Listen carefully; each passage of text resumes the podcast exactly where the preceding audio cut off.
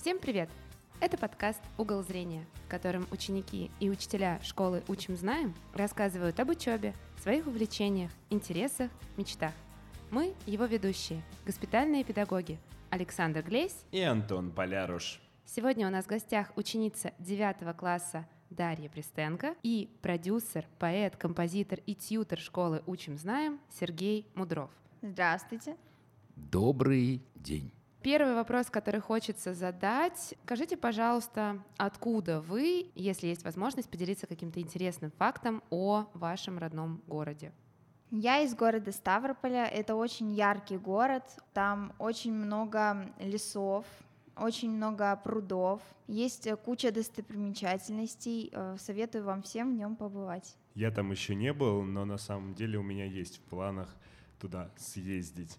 Я была, у меня там папа живет, да, Ставрополь в сердечке. Да, так что могу разделить хищение Даши ее родным городом. Сергей, родился в городе Пенза. Это такой город на среднерусской равнине есть. Но кажется, что на равнине на самом деле там есть такая одна большая огромная гора, которая не имеет названия, вокруг которой и на которой расположен город. Ну, чем известен этот город? Там преподавал Виссарион Белинский, если кто знает, кто это такой. Там рядом похоронен Михаил Юрьевич Лермонтов в Тарханах, куда перевезла его бабушка после дуэли. Хорошо, спасибо вам большое. Действительно, очень интересные, познавательные факты. Но мы с вами собрались сегодня здесь, да, в нашей госпитальной школе «Учим, знаем». Я бы хотела задать вопрос Даше в начале. Ты, когда готовилась к нашему подкасту, ты написала, что тебе нравится в школе русский, литература, история, обществознание, география. Такой очень большой спектр предметов. А расскажи, пожалуйста, как долго ты вообще учишься в нашей школе? В вашей школе я учусь с сентября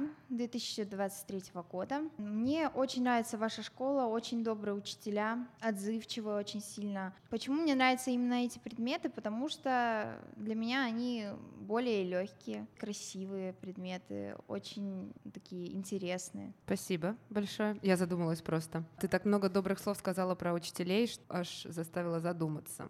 Я предлагаю, чтобы Сергей Валерьевич тоже не скучал. Конечно. Сергей, скажите, пожалуйста, как вы попали в эту школу? Мы с Михаилом создали радио школу на радиостудии радио радио. Вот, и мы делали там программу с известной телеведущей Ариной Шараповой. В один прекрасный момент, сидя у себя в воскресенье на радиостудии, записав очередную какую-то программу с какой-то звездой, Арина сказала, вы знаете, вот я хочу завтра поехать в центр Димы Рогачева, но не могу. Вы как насчет того, чтобы приехать? Ни у кого нет внутреннего, ну, непонимания, там вот все-таки это больница. Мы сказали, нет, приедем. Мы приехали сюда, провели мастер-класс здесь. Потом познакомились с Сергеем Витальевичем. А он нас попросил еще через неделю приехать и провести такой же мастер-класс через дорогу здесь в Российской детской клинической больнице, где мы с удовольствием тоже провели мастер-класс и рассказали, что такое радио, как интересно на нем работать или неинтересно кому-то, потому что например, я всегда говорил своим студентам, что моя задача сделать так, чтобы вы никогда больше не захотели работать радиоведущим. Это очень простая истина, я объяснял почему. Потому что есть люди, которые поднимаются по карьерной лестнице, занимаются там, не знаю, там бизнесом, еще чем-то, и мечтая в душе, там, слушая радио, быть радиоведущим. Я говорю, у вас появилась сразу такая возможность э, попробовать себя в качестве радиоведущего. Вот представляете, у нас было там 30 с лишним студентов, из 30 по специальности стала работать только одна единственная девочка. И то самое смешное, что она прекрасный журналист, но она заикалась, я единственный человек, которому, ну, как бы на радио путь был заказан. И вот она единственная из всех стала работать журналистом и работает сейчас, по-моему, в телекомпании «Мир». Истра, по-моему. И достаточно хорошо себя там чувствует, потому что закончила еще какой-то институт телевидения, радиовещания. Но это к чему я говорю, что самое главное понять, надо тебе это или не надо. И лучше это сделать в раннем возрасте. Потому что все хотят стать танцорами, но когда тебе уже 70 лет, и ты наконец решил осуществить свою мечту, танцором ты можешь стать только в московском долголетии. Это понятно. Это к тому, как мы сюда попали. Вот мы приехали, первый раз провели мастер-класс, второй раз провели мастер-класс, и Сергей Витальевич сказал, а вы не хотите попробовать поработать у нас и попробовать сделать здесь дополнительное образование? Дети к вам хорошо относятся. Собственно, длительный, ну, развернутый ответ. А сколько вам было тогда лет? Ну, это было 9 лет назад, 10 почти. Ну, вот как раз почти, когда школа открылась, это был то ли конец 14 то ли начало 15 года. Я помню вот этот момент, когда Сергей и когда Михаил пришли в школу, когда началась вся эта история с дополнительным образованием, с проектом а, «Музыка на здоровье», о котором мы, конечно, сегодня еще поговорим. Праздники Нового года мы все услышали, как Даша пела песню и, конечно, вся школа и другие наши флагманские площадки, да, потому что была трансляция, узнали про то, что ты поешь, и не просто ты поешь, а ты поешь прекрасно, красиво, удивительно. Расскажи, пожалуйста, почему ты выбрала именно эту песню в исполнении, вообще как ты пришла к тому, что ты любишь и можешь петь? Это очень долгая история. С пяти лет мы, когда были еще в садике, нас мама записала во дворец детского творчества в городе Ставрополь. Мы туда пришли и начали заниматься хором. После того, как мы занимались несколько лет, нас взяла сольно петь Наталья Николаевна Степанищева. Мы пели, вот до сих пор пели, пока я не заболела, не приехала сюда. У нас было множество концертов, множество репетиций, множество поездок в другие города, где мы пели. И мне это очень сильно нравилось. А, вот эту песню я выбрала, во-первых, мы ее разбирали с моим братом, эту песню. Он бы играл на фортепиано, я бы пела, но вот так я ее выбрала, и как раз-таки мне сказал про нее Тимофей Анатольевич. Я говорю, да, давайте эту песню споем. Это же из мультика Анастасия, правильно? Угу. Да, вы знаете, о чем я сейчас подумал? Ты так прекрасно говорила. Мы стали вместе заниматься хором. По идее, хотел сказать, заниматься в хоре. Да. Это же хором, это толпой Даже делать не что-то. обратила внимания, Вот. да. Я хотела спросить вообще, как у Сергея сложился вот этот музыкальный путь? Тут я немножко сейчас дам такого философа. Хочу сказать, что я действовал как самурай. Нет цели, есть только путь. Да, есть только путь, поэтому я не знал, что это будет, куда это будет, пойдет, не пойдет. В жизни меня ведет теплая рука судьбы. А Я много раз пытался сопротивляться ей, ну, думаю, нет, я сделаю все-таки вот так. И каждый раз, когда я это делал, меня, так сказать, аккуратно приводили в чувство путем каких-то неприятностей в жизни. У кого-то есть цель, кто-то очень умеет программировать, кто-то а, может что-то рассчитывать как-то. У меня это не работает. У меня планы не работают, у меня работают только мечты. Вот, поэтому я полностью доверился времени, и однажды я сказал, я на стороне времени. А время сказала, а я на твоей стороне. Все, как будет, так будет. Просто делай, что знаешь, и будь, как будет. Умно? В последнее время я слышу часто плюс-минус такие же формулировки именно в творческих профессиях. Сзади тебя находится три совершенно разных человека. Они вообще не планировали выходить отсюда с альбомами. И вот посередине находится Вильям, он приехал ко мне домой, его попросил отыграть на скрипке одну песню. Разговаривали на этот предмет насчет того, что судьба распоряжается совершенно странными какими-то ходами. Он прекрасный музыкант, блестящий. Он отыграл с огромным количеством известных музыкантов, а также с оркестрами, включая международный, там, с берлинским оркестром, еще с чем-то. Он уже познал очень многое, то, что он хотел добиться там к 30 годам, сыграть с каким-то очень известным оркестром. То есть благодаря своей болезни, открою маленький секрет, значит, э, у него было очень сложное течение заболеваний, он попал сюда к профессору Карачунскому, и профессор Карачунский именно на нем изменил протокол. И ровно через полгода, когда следующему участнику веселой тусовки под названием «Музыка на здоровье» а, Дании м, выпускали альбом, пришел профессор Карачунский сюда и пригласил нас к себе в кабинетик. Он нам очень долго, часа, наверное, два варил кофе, руками вот так молол всем и долго рассказывал. Выяснилось, что вот за эти полгода, когда он изменил протокол, есть такая группа «Москва-Берлин», в которой врачи-онкологи детские, в общем, обмениваются своими медицинскими профессиональными делами. Было спасено 22 тысячи детей. То есть он изначально золотой мальчик в том плане, что он вошел сюда, будучи уже ну, талантливым музыкантом, попал сюда, выпустил компакт-диск, и благодаря компакт-диск и знакомству с огромным количеством людей в процессе того, что мы там записывались и в оркестр Министерства обороны, где он пришел и играл, ему аплодировали там все, а, пришли люди, которые сказали, слушай, давай его познакомим там вот с тем-то, с теми-то. Мы познакомились с теми-то, с теми-то, и он пошел, пошел, пошел, пошел, пошел, пошел, значительно быстрее вырос, чем бы он просто среди сверстников и подобных себе людей пытался себя реализовать. У меня вопрос к Даше. Я очень часто, когда иду в отделение или сижу в отделении, что-то делаю, а, жду урока, я слышу, как ты проходишь мимо и поешь. Причем иногда ты поешь тихо, ну так, про себя, как будто, да, ну себе под нос, а иногда это прям громко. Скажи, пожалуйста, а что ты чувствуешь, вот когда ты поешь, помогает ли это тебе как-то справиться с грустью, может быть, с печалью, да, с какими-то мыслями такими тоскливыми? И вообще, какие песни ты любишь напевать?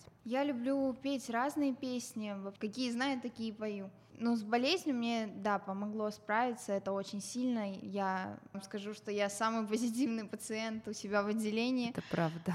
Мне это не раз говорили врачи, и мне приятно это слышать. На самом деле, мне, конечно, обидно, что вот так вот случилось, что я попала сюда. У меня еще проблема с лицом стала. Это очень обидно, но я не теряю надежды. Я жду какие-нибудь дальнейшие планы, которые произойдут. И мне помогает пение. Я отвлекаюсь. И даже не задумываюсь о том, что я в больнице, что я нахожусь на лечении, что со мной врачи. То есть совсем как будто я дома просто решила пойти погулять и спеть песни. Слушай, Даш, у меня тоже есть к тебе вопрос. Мы только что говорили про наших звездочек, да, про музыку на здоровье. Скажи, пожалуйста, может быть, ты когда занималась вокалом и до сих пор продолжаешь петь, у тебя, может быть, есть какие-то мечты с кем-нибудь спеть? Ну, насчет мечты, у меня есть мечта, я хочу стать или актрисой, или певицей, потому что у меня с этим связана жизнь.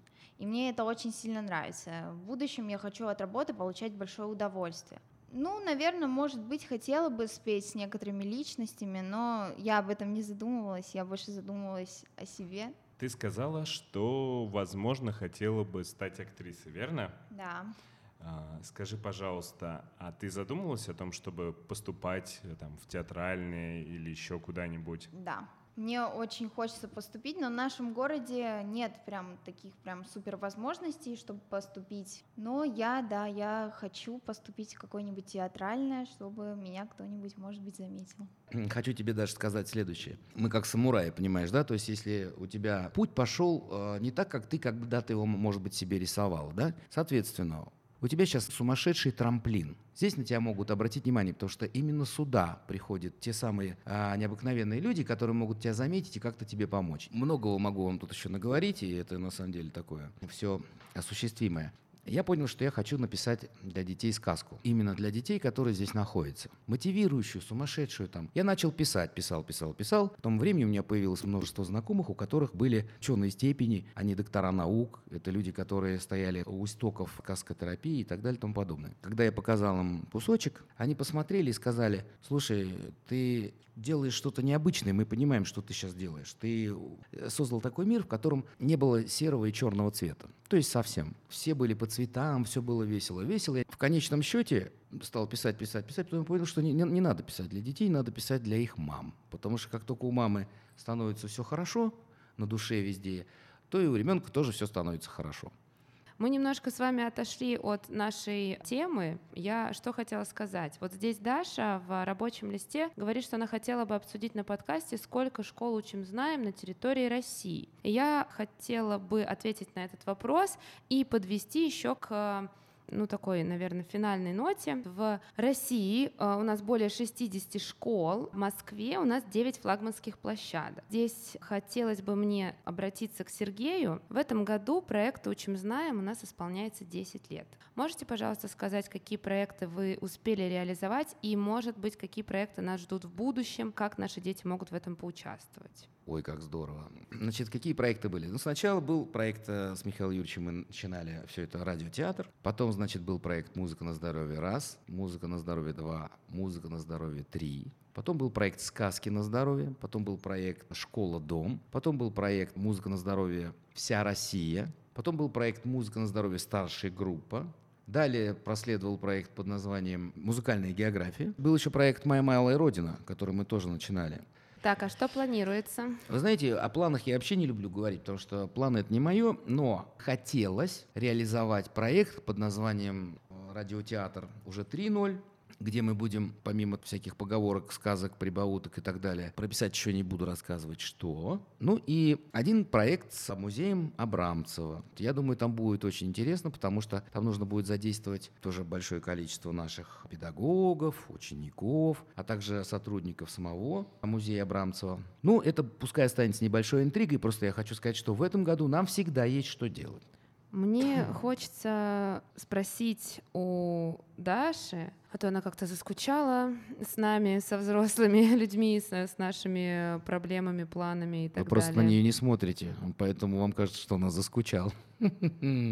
Знаешь ли ты какие-нибудь, может быть, фильмы, книги, сериалы, которые рассказывали бы о всем многообразии музыки, знакомили бы с этим миром, и которые ты бы могла посоветовать нашим слушателям? Ну, насчет фильмов и сериалов я не очень этим увлекаюсь. А, Но я бы посоветовала песни, которые вот помогают улучшить настроение человека. Я меломан. Я люблю абсолютно разные песни.